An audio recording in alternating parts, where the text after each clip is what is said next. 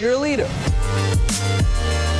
Talent Factory, le podcast des talents des leaders et de ceux qui les accompagnent. Talent Factory by Nelta.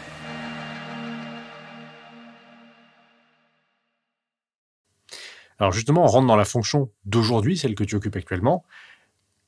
C'est quoi la réalité, les contours, euh, euh, les métriques, les... pour qu'on se rende compte de ta mission en tant que délégué au cadre dirigeant de l'État? Ça consiste en quoi? Alors, on pourrait y passer euh, la journée. Hein. Je, vais, je vais essayer d'être didactique pour, pour qu'on comprenne parce que quand j'ai pris mes fonctions, j'avais des copains qui me disaient Bon, alors, hein, tu occupes des cadres dirigeants, alors tu t'occupes des ministres, hein, comment ils sont? Pas du tout, je ne m'occupe pas du tout des ministres. De qui parle-t-on? Les cadres dirigeants de l'État sont des dirigeants exécutifs publics qui ne sont pas des politiques. D'accord. C'est un peu la meilleure définition que j'ai pu trouver d'eux. Ouais. Hein, ils sont exécutifs. On peut les assimiler à des membres de COMEX dans le secteur privé, de COMEX euh, d'un ministre. Voilà. Bon. La différence, c'est que à côté d'eux, il y a un cabinet ministériel. Euh, euh, il n'y a pas un conseil d'administration. La gouvernance publique est quand même fortement différente. Et puis, bien évidemment, il y a le Parlement. et d'autres et d'autres. Un grand nombre d'institutions qui, bon, qui rendent la gouvernance publique assez complexe à, cerner. Euh, et donc, ce sont des gens que qu'on connaît assez peu en fait, qu'on connaît qu'on connaît pas du tout.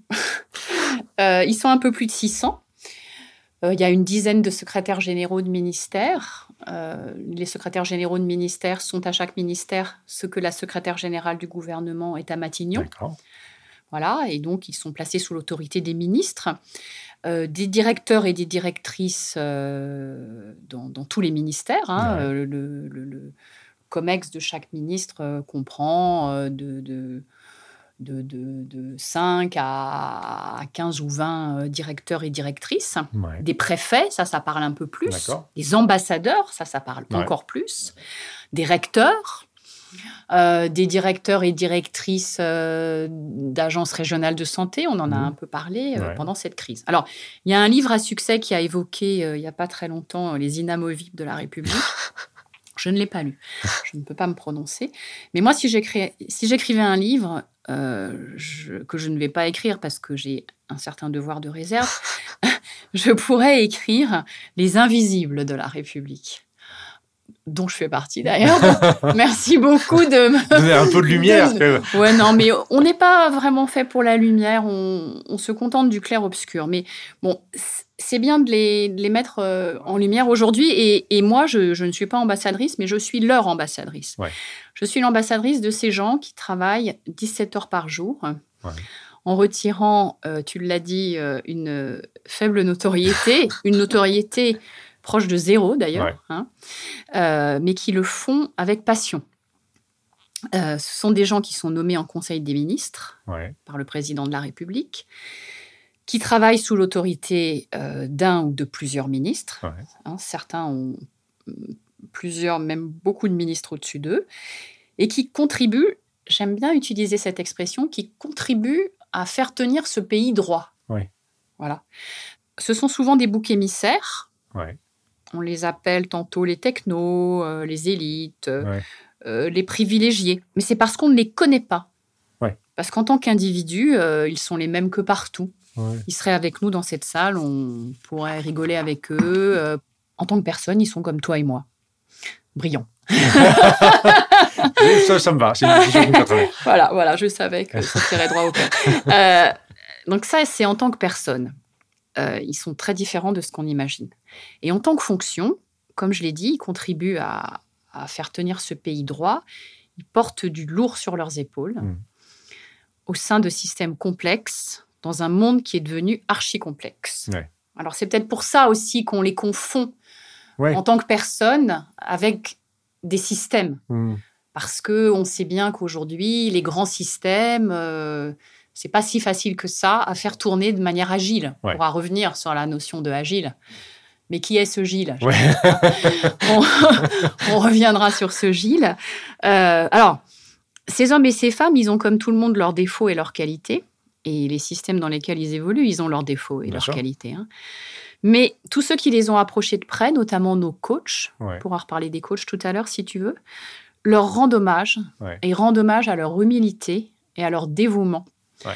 Parce que continuer avec la passion qu'ils mettent dans leur métier et toutes les vacheries Ouais. qu'on lit et qu'on entend sur eux à longueur de temps, je trouve qu'il faut faire preuve euh, de grandeur Ouais. et de beaucoup euh, de résilience. Mm. Est-ce que les tiens, je les appelle les tiens, hein, c'est un peu familier quand même, mais est-ce que tes dirigeants ont ces problématiques de quête de sens ou au contraire, peut-être qu'eux savent pourquoi ils se lèvent le matin parce qu'ils ont une vision très claire de leur rôle Non, chez eux, le sens est très très fortement euh, imprimé. Hmm. Je pense que je pense que travailler pour l'État présente des inconvénients, mais le sens est moins un problème que dans Ouais, d'autres endroits. C'est-à-dire euh, cette sensation de travailler pour l'intérêt général. Alors attention, moi je ne fais pas de différence trop violente entre euh, je suis au sein de l'État, je Mhm. sers l'intérêt général, je suis dans le business, euh, euh, c'est le diable et c'est pas l'intérêt général. hein. L'État, c'est la matrice de l'économie. Il y a un bien commun. Chacun œuvre à son niveau pour ce bien commun. Moi, quand je travaillais dans, le, dans une entreprise du secteur concurrentiel, euh, j'arrivais à trouver le sens. Toutefois, je comprends Mhm. Quand les gens qui travaillent dans la fonction publique me disent Ah, moi, j'ai le sens, euh, je, je le sentirais moins si Ouais. j'étais à l'extérieur. Mhm. Moi, je suis pas sûre d'éprouver ça complètement, mais ce que j'observe chez les dirigeants dont je m'occupe, c'est qu'ils sont très habités par ce sens. Ouais. Très habités. Vous êtes combien pour les s'accompagner, les, les équiper, les épauler, ces cadres dirigeants Ils sont 600 ou- et Alors, ils sont ton- 600, mais euh, on, on gère plus que ça, parce qu'on gère aussi un vivier de futurs cadres dirigeants, dit de futurs cadres Ouais. dirigeants. Donc, c'est un vivier de haut potentiel. Ils sont un peu moins de 500.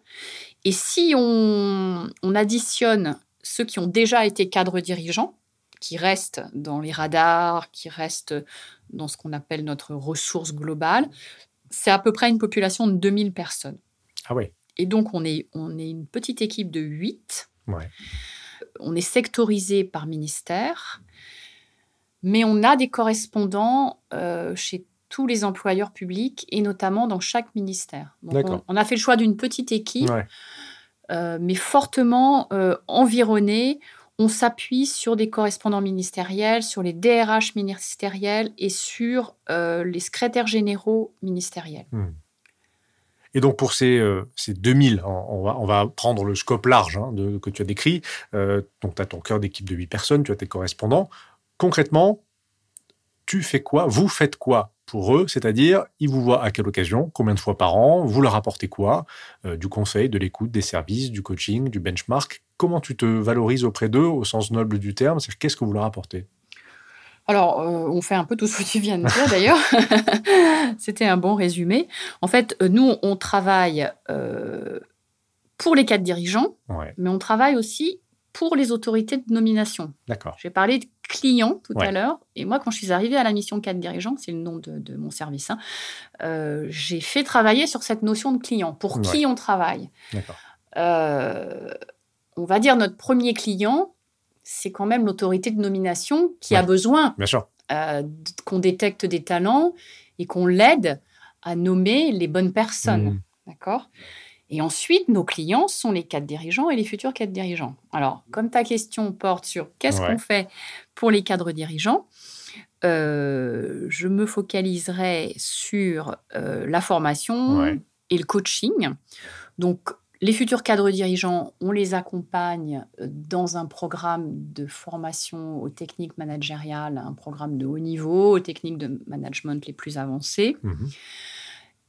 Et une fois en poste, euh, les cadres dirigeants, on les fait coacher Mm. par euh, des partenaires euh, de, de coaching et on s'efforce de les réunir le plus souvent possible dans le cadre de séminaires, Mhm. de réunions de travail. Ouais. Et bien sûr, pour l'ensemble de ces populations, on est très à l'écoute. Ouais. Euh, je disais tout à l'heure que mes collaborateurs étaient sectorisés par ministère. Donc, euh, lorsque un futur cadre dirigeant rentre dans notre vivier, bien évidemment, euh, il a un entretien euh, dédié, mais pendant toute la période où il sera dans le vivier jusqu'à sa nomination, il est accompagné par une personne dédiée chez moi. Ouais. Et de la même manière, les quatre dirigeants, là c'est plutôt mon adjointe et moi qui sommes leurs interlocuteurs. D'accord. Euh, alors on, on les aide euh, quand ils entrent en fonction par des coachings de prise de poste, mais à tout moment, on Ouais. peut déclencher un coaching managérial, une aide personnalisée. On est, pour ces deux populations, futurs quatre dirigeants et quatre dirigeants, euh, on n'est pas des ingénieristes de formation, on Ouais. est des distributeurs de formation. D'accord. Donc on va chercher euh, des formations Mhm. euh, à l'ENA, parce que Ouais. l'ENA euh, a un catalogue de formation continue, mais aussi chez des partenaires extérieurs qui nous ont aidés à construire des parcours de formation très spécifiques dédiés à ces populations. Donc ça, c'est pour la partie mes clients, quatre dirigeants et futurs quatre dirigeants. Ouais. On essaye de les chouchouter, d'avoir avec eux un regard sur euh, leurs compétences et leur employabilité. Ouais.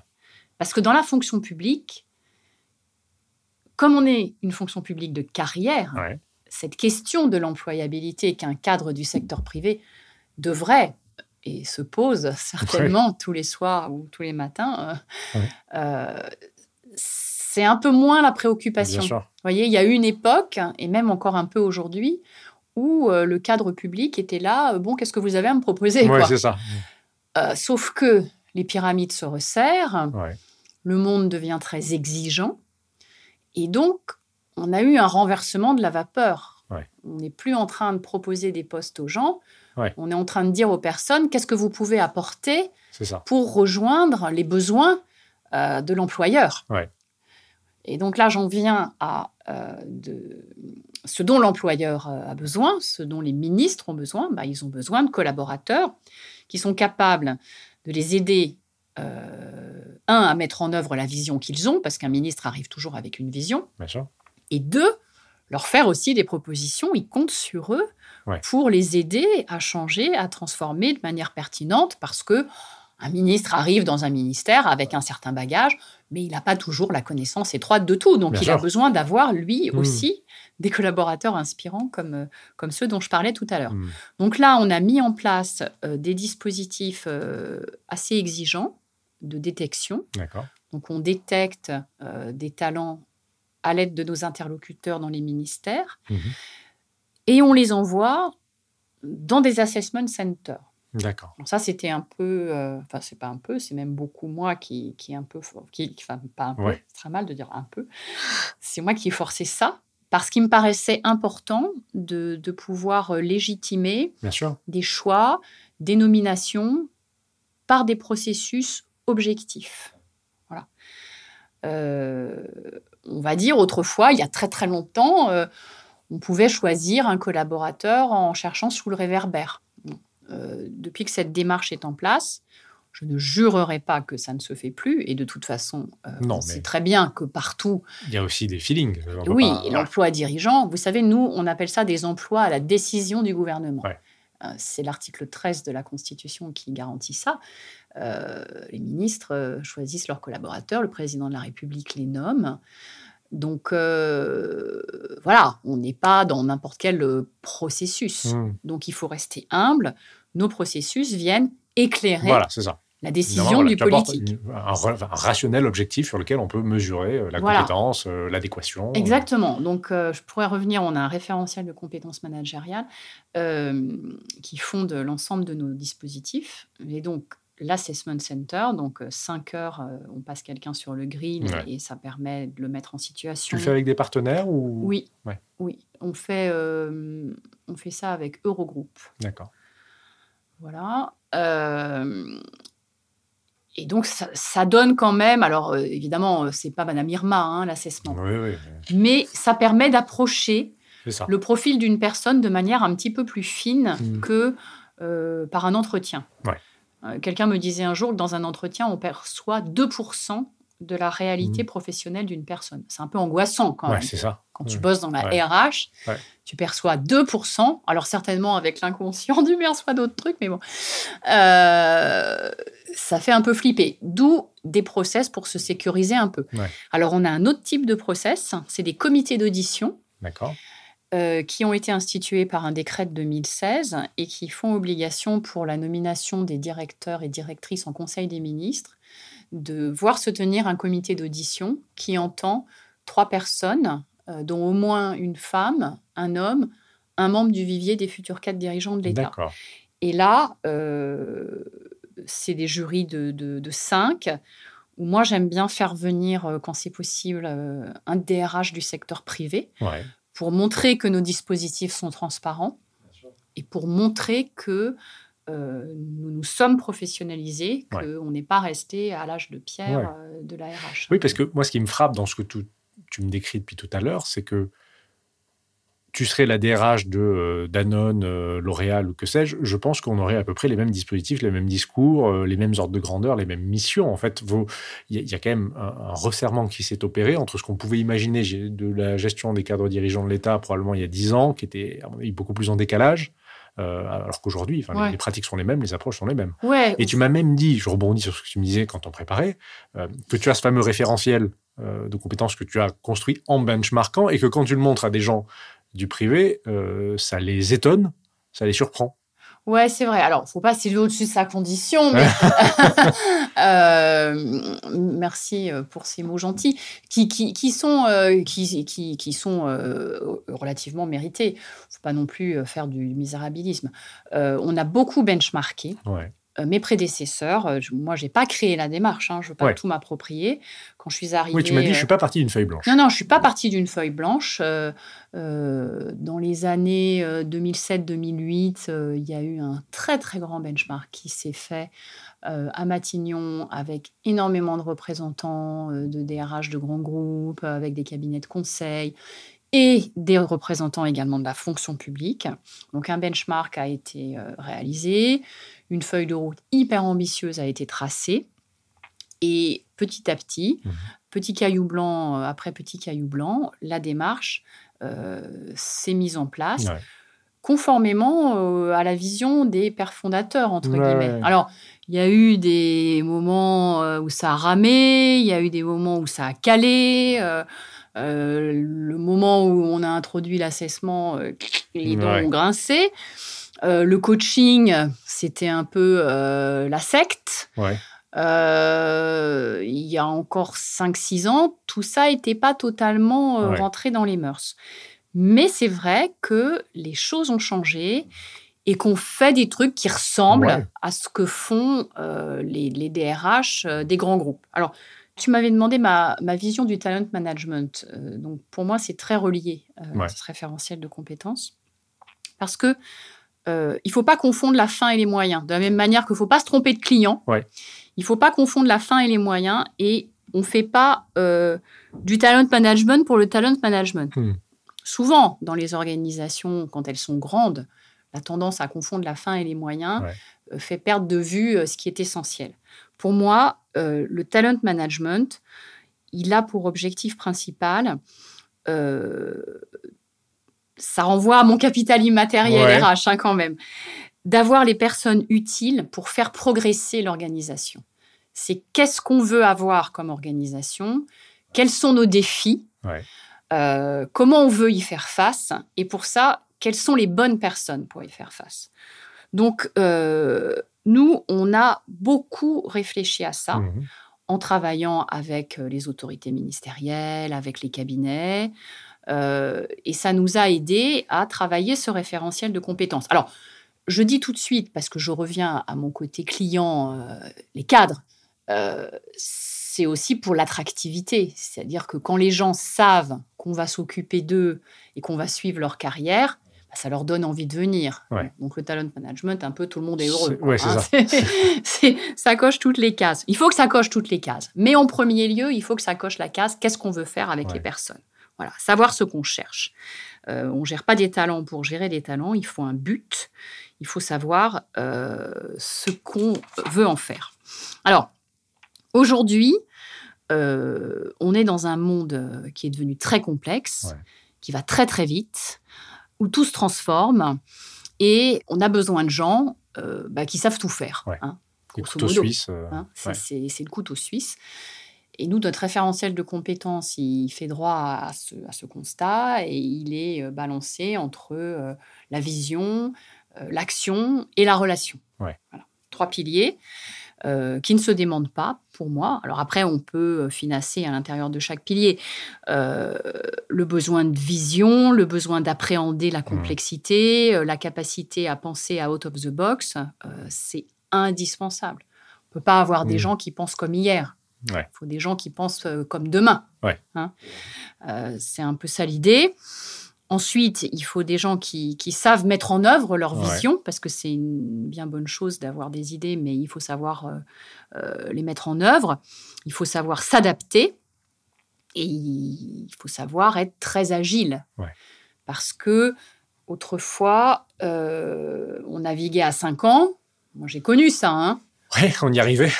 On, vous, on vous demandait le plan à 10 ans. hein. Ouais, c'est ça. Moi, quand j'ai commencé ma carrière, c'était euh, le plan à 10 ans. Euh, Je me rappelle avoir fait une intervention euh, France Télécom sur euh, quid de la convergence entre euh, l'ordinateur et le téléviseur dans le groupe CIC, tu te rends compte? Je sais pas ce que j'ai raconté comme connerie, mais, mais là, j'étais, euh, enfin, Steve Jobs avait pas encore euh, réalisé euh, sa fusion incroyable et j'ai dû pas du tout euh, être lui arriver au niveau de la cheville. Mais voilà, on, on faisait de la super prospective. Bien sûr. Après, on nous a dit il faut faire des plans à deux ans. Avant la crise, on commençait déjà à être à six mois. Et là, je me demande si on est à un mois. Si, ouais, c'est ça. Hein Si on- à la semaine, on y arrive à peu près, Ouais, mais ouais, au-delà. ouais, ouais, euh, ouais. Donc, qui est ce Gilles? Euh, Voilà, euh, on a beaucoup à apprendre. Et donc, euh, dans le pilotage, on, a besoin de dirigeants euh, qui sont à la fois fermes, parce Ouais. que je disais tout à l'heure que ces quatre dirigeants, ils tiennent le pays droit, enfin, Ouais. ils contribuent à tenir le pays droit.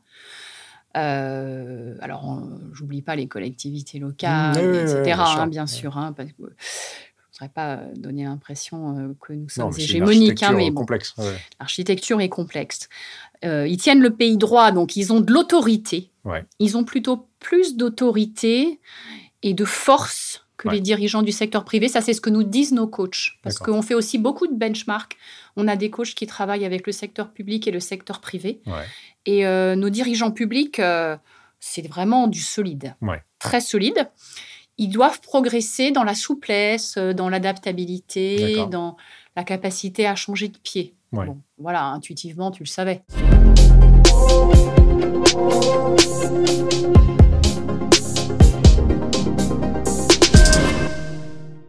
C'est un peu ce qu'on se figure euh, si on fait des lieux communs. Mais je me demande, est-ce que dans cette population, ce bassin que tu gères d'ailleurs, est-ce que cette année-là, un peu euh, hors norme qu'on vient de vivre, elle a fait émerger des profils auxquels tu t'attendais pas forcément Est-ce qu'il y a des dirigeants qui s'en sont mieux sortis euh, parce qu'ils avaient soit des prédispositions personnelles, soit des parcours euh, peut-être avec plus de, de flexibilité, de diversité? Est-ce qu'il y a des choses comme ça qui sont apparues?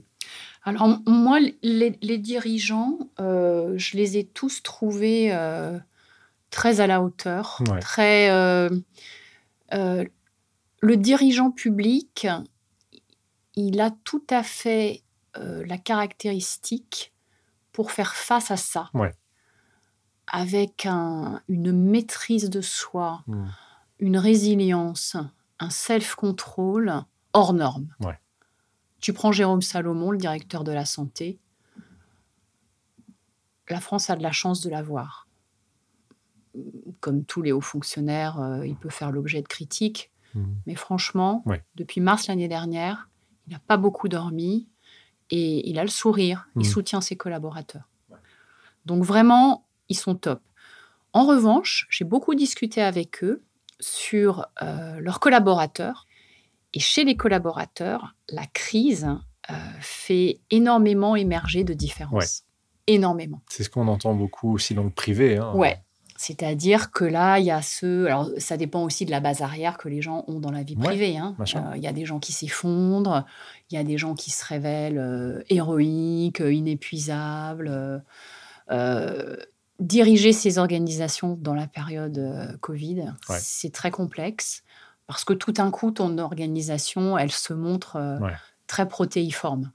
Et là, encore, bah, il faut s'appuyer sur les héros, mais il ne faut pas oublier sûr, euh, ceux qui sont plus en difficulté. ceux qui Ouais. sont plus en difficulté. Donc, euh, on réfléchit beaucoup là-dessus. On a fait, euh, on a fait beaucoup de, de visioconférences, euh, notamment pendant le confinement, sur euh, comment gérer ses équipes, comment aider ses équipes, comment rebondir en Ouais. équipe pendant la crise. Mais pour ça, ils sont plutôt bons.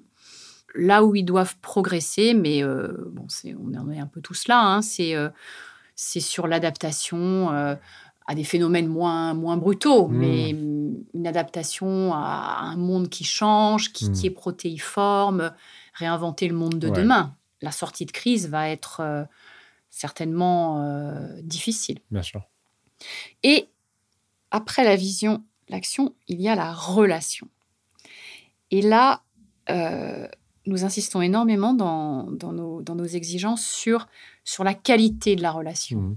sur le besoin d'empathie, Ouais. sur le besoin de responsabilisation de ses collaborateurs, sur le besoin d'incarnation, le besoin de communication. Ouais. Et là, on a beaucoup de progrès à faire aussi je pense que tout le monde a des progrès à faire en empathie, Non, en oui, écoute, euh, accepter le besoin des autres, faire confiance aux autres, Ouais. déléguer. Enfin, on sait bien en tant que manager que ça, c'est difficile pour Ouais. tout le monde. Mais quand on est un dirigeant public et qu'on appartient à un État fort, colbertiste, Ouais. euh, puissant, qui a l'habitude d'ordonner, de contrôler, de sanctionner, euh, que ce sont des fonctions, des mobiles qui vous ont attiré Ouais. quand vous avez passé des concours administratifs, peut-être est-il un petit peu plus difficile Ouais. que pour d'autres de, de, de mettre en valeur dans son management Ouais. écoute, vulnérabilité, empathie. Bien sûr. Et donc là, on cogne très fort là-dessus. Hein, on leur, euh, j'allais dire, on leur pète les dents, mais c'est pas vrai. non, non, ça, ça, ça, c'est mon côté un peu euh, Mais oui. volontariste. Non, mais, non, mais euh, si je dis on leur pète les dents, c'est pour la bonne cause. je- je C'est- pour qu'ils soient des, su- Ouais. super bons managers. Et, et, et dans nos dispositifs de formation, on travaille avec des partenaires qui ont pour habitude d'aider les gens à, à déconstruire leur image. Alors, leur image de manager, Oui, hein, attention, oui, on pas- on n'est pas des psychanalystes. Encore que, il y a des séances qui parfois bousculent beaucoup. Bien sûr. Mais on insiste sur la connaissance de Mhm. soi, hein, connais-toi toi-même, Ouais.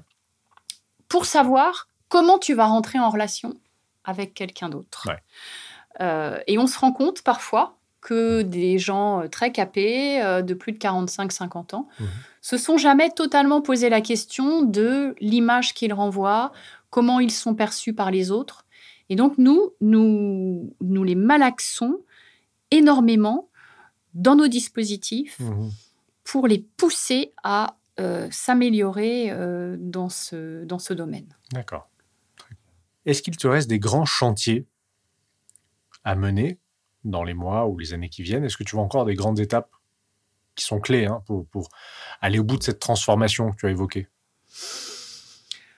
Alors, oui, bien sûr. Dans le rapport Thirier, on a écrit que hum, les enjeux, euh, c'était la formule de Frédéric, euh, tenaient euh, en 3D, euh, euh, diversifier, décloisonner, et dynamiser. Alors, on dynamise beaucoup, comme tu, je viens de te, te le dire, mais on doit encore beaucoup décloisonner Mhm. et diversifier D'accord. Décloisonner euh, entre ministères, Ouais. bien sûr. L'interministérialité, on en rêve, euh, on la pousse, mais c'est encore euh, euh, un objectif euh, à améliorer. Décloisonner entre fonctions publiques, fonction publique d'État, fonction publique territoriale, fonction publique hospitalière, avec la magistrature de l'ordre judiciaire également. Ça, c'était Mhm. une grande volonté euh, du président de la République de faire en sorte que dès la formation initiale, mais au cours de la carrière, les futurs euh, cadres supérieurs et dirigeants de l'État puissent, euh, se, les futurs cadres dirigeants, pardon, puissent se mélanger, Ouais. puissent, euh, puissent euh, partager leur culture. Donc ça, le décloisonnement, on y travaille dans le cadre de formation initiale. Alors ça, c'est la partie plus école de service Mhm. public. Mais aussi nous, les formations que nous délivrons à nos talents, à nos futurs cadres dirigeants. Nous travaillons sur des programmes nouveaux Mm. où nous allons mettre l'accent sur l'ouverture aux parties prenantes et le décilotage interne. C'est-à-dire, il faut vraiment mélanger, mélanger et ouvrir de plus en plus, ouvrir les portes, ouvrir les fenêtres, voilà, aérer encore plus là-dedans et faire se Ouais. parler les gens, faire sortir les gens de leur ligne de nage Bien sûr. On est un pays, hein, globalement, on, on est tout- chacun dans nos lignes de nage. Mmh, ouais. Euh, J'ai vu un bouquin là qui vient de sortir euh, pour en finir euh, avec l'antagonisme public-privé. Ouais. C'est vrai. Public, privé, fonction publique d'État, fonction publique hospitalière, fonction publique Ouais. territoriale. Tout le monde pense qu'il est le meilleur, mais pas du tout. On est un orchestre avec des instruments, hein, et, et- et si on joue chacun dans notre coin, bah, on est nul. Voilà, donc euh, moi, ma mission, ça va être, dans Ouais, les dispositifs que je promeuve, c'est décloisonner. Ouais. Et il y a diversifier. Ça, on en a parlé tout à l'heure. Ouais. Alors nous, à la mission 4 dirigeants, on, on travaille beaucoup sur la diversification euh, du genre, des parcours. Je me moque bien des diplômes. Mmh. Je ne regarde que la compétence. Donc nous sommes des, des ambassadeurs de la diversification. Moi, j'ai créé le label diversité, donc nous, on est prêts à diversifier. Euh, sur les emplois à décision du gouvernement, il n'y a pas de contrainte, on peut nommer qui on veut. Ça ne se fait pas vraiment. Euh, sur les emplois supérieurs, jusqu'à une date récente, on ne pouvait pas faire venir des gens de l'extérieur. Ouais. Depuis une loi d'août 2019, on peut. On peut aller recruter dans le secteur privé sur les emplois supérieurs des personnes qui n'appartiennent pas à la fonction publique de carrière. Donc, on peut tout faire. Maintenant, il suffit de vouloir tout Ouais. faire. Eh ben, dans le rapport euh, Thirier, euh, on a écrit qu'il fallait. Euh, c'est une priorité du président de la République. C'est une priorité de Madame de Montchalin, qui est la ministre de la Transformation et de la Fonction publique. Eh ben donc, on va le faire. Et, et nous, on est à la disposition Ouais. des Vous, autorités. le bras armé pour Oui. rendre ça possible. Oui, pour franchir cette marche. Mais c'est aussi un changement de culture. Parce qu'il n'y a pas que dans l'administration hein, qu'on nomme pas au plus haut niveau euh, euh, des gens qui ressemblent euh, à la société française. Mm. C'est c'est un peu euh, dans l'ensemble euh, de, des organisations publiques comme privées. Mais nous, dans le public, on doit montrer l'exemple. Ouais. Et donc là, euh, on est en train d'y travailler Mhm. pour euh, avoir justement commencé à avoir une administration et notamment une haute administration qui ressemble plus à notre pays parce que c'est essentiel pour, Ouais. euh, pour sa crédibilité, pour sa légitimité, euh, pour la confiance qu'elle inspire aussi à nos concitoyens. Ok. Est-ce que tu as des, bons plans, des partenaires, des, prestataires que tu souhaites euh, mettre en avant, avec qui tu travailles et avec qui ça fonctionne bien? Oui, bien sûr, parce que euh, les partenaires de la mission 4 dirigeants sont vraiment partie prenante de, ce qu'on peut appeler euh, nos réussites, de, ce dont on est fier. Donc j'ai parlé d'Eurogroupe tout à l'heure. On, a bâti les centaines d'assessements que nous délivrons chaque année avec Eurogroupe depuis plusieurs années. Donc euh, on a très bien travaillé avec ce partenaire. Euh, sur euh, les questions de coaching, euh, et de, de parcours de formation. Je voudrais citer aussi des partenaires historiques de la mission 4 dirigeants que sont euh, Oasis et Turning Point. Ouais. Je rends hommage aussi euh, à toutes les personnes de ces cabinets pour ce qu'elles nous ont apporté. Je citerai également un plus petit cabinet qui s'appelle Spindle et qui nous a aidés à, à nous forger nos, nos idées en matière euh, d'agilité et de, de nouveauté de la façon euh, d'organiser euh, les systèmes. Hmm. Donc voilà, on doit toujours des choses aux autres. Bien sûr. Et c'est important pour moi de partie. leur rendre hommage aujourd'hui. Bah justement, puisqu'on doit toujours des choses aux autres, est-ce qu'il y a une personne que tu souhaites mettre en avant, que tu voudrais voir interviewer à ta place prochainement, parce qu'elle aurait des choses à partager intéressantes, que Ouais. ce soit dans le public ou dans le privé d'ailleurs Ouais. Alors je ne sais pas s'il a déjà été interviewé ici. Euh, c'est euh, Pascal Bernard, Non, pas encore. qui est directeur des ressources humaines euh, des ministères sociaux. Donc je pense qu'en ce moment, euh, il faudra qu'on trouve un moment dans son agenda, c'est pas ouais, gagné. il a des petites choses à raconter. Alors, euh, Pascal, euh, bah, je le connais parce qu'il est DRH des ministères sociaux, mais euh, il est intéressant. on a fait le label diversité ensemble parce que il a beaucoup œuvré à la NDRH Ouais. et notamment à la commission diversité du label. Donc j'ai rencontré Pascal dans l'aventure du label. Autant dire qu'on a fait la guerre ensemble Ouais. parce que sortir de terre ce label diversité à l'époque, heureusement qu'on ne s'est pas laissé décourager. Et puis, donc, il est intéressant sur la diversité, intéressant parce qu'il est dans les ministères sociaux à une période très, très dure. Il est intéressant aussi parce qu'il a une carrière publique, privée. Ouais. Il a travaillé à la Poste, euh, il a travaillé chez Haute-Paris, il a travaillé à l'Agence régionale de santé Île-de-France. Il a toujours été archi innovant en Ouais. matière RH. Je crois qu'il continue d'être archi innovant en matière RH Bon. euh, au sein de la fonction publique euh, d'État. Donc euh, voilà, c'est une Ouais. suggestion. Bon, très bien. Merci. Et c'est la coutume de l'émission. On se quitte en chanson en écoutant un, un petit extrait de ta chanson préférée. Tu m'as indiqué que tu aimais le beau. Est-ce que tu as une belle chanson à nous, con- à nous consacrer? Ah, parce qu'on va l'écouter? Ah, Elle sera diffusée, ouais. D'accord. Mais bon, moi, j'aime plein de chansons. Euh, c'est comme les leaders inspirants. j'aime plein de chansons. Il faut que j'en donne qu'une. Allez, tu peux en donner plusieurs, on essaiera. Je verrai avec le monteur et je le salue d'ailleurs, puisque c'est lui qui va devoir se débrouiller pour trouver une solution, mais tu peux en mettre plusieurs. Non, mais je vais en dire une euh, rigolote. Euh, c'est parce qu'il faut de la bonne humeur. Ouais. Voilà, bon, sinon j'aurais cité euh, euh, des chansons des Beatles, euh, de Paul Naref, de Michel Berger, des chansons d'opéra. Enfin bon, voilà. Moi, je voulais être Claudette hein, déjà. Ah ouais? Ouais, donc euh, tu vois, ça, ça, Ah, ça, ouais, J'ai la Corée en tête là, du coup. Ouais. ça oriente, ça oriente. Non, je voulais proposer une chanson amusante et légère et récente pour pas Ouais. faire trop boomer comme disent mes enfants. je suis, enfin, franchement, c'est dégueulasse de m'appeler boomer. c'est quand même pas tout à fait ma génération, mais c'est comme ça que les Ouais. jeunes euh, nous, Ouais. nous, nous appellent dès qu'on est un peu ringard. Donc un truc pas boomer, c'est euh, The Pirouette, l'escalier. Ah, Alors là, je ne connais pas. Connais du pas tout. Je vais découvrir en l'écoutant dans l'épisode. Bah écoute, Voilà. avec grand plaisir. Je te remercie. Merci beaucoup, Florence. C'était passionnant. À très bientôt dans Talent Factory pour une nouvelle émission. Et puis à très bientôt, Florence, je l'espère. On fera peut-être un droit de suite pour savoir où on en est de tous ces chantiers. Merci beaucoup, ça m'a fait très très plaisir euh, de parler de tout ça avec toi aujourd'hui. Merci. La lune brille pour toi. Elle guide chacun de tes pas dans l'escalier qui mène au toit.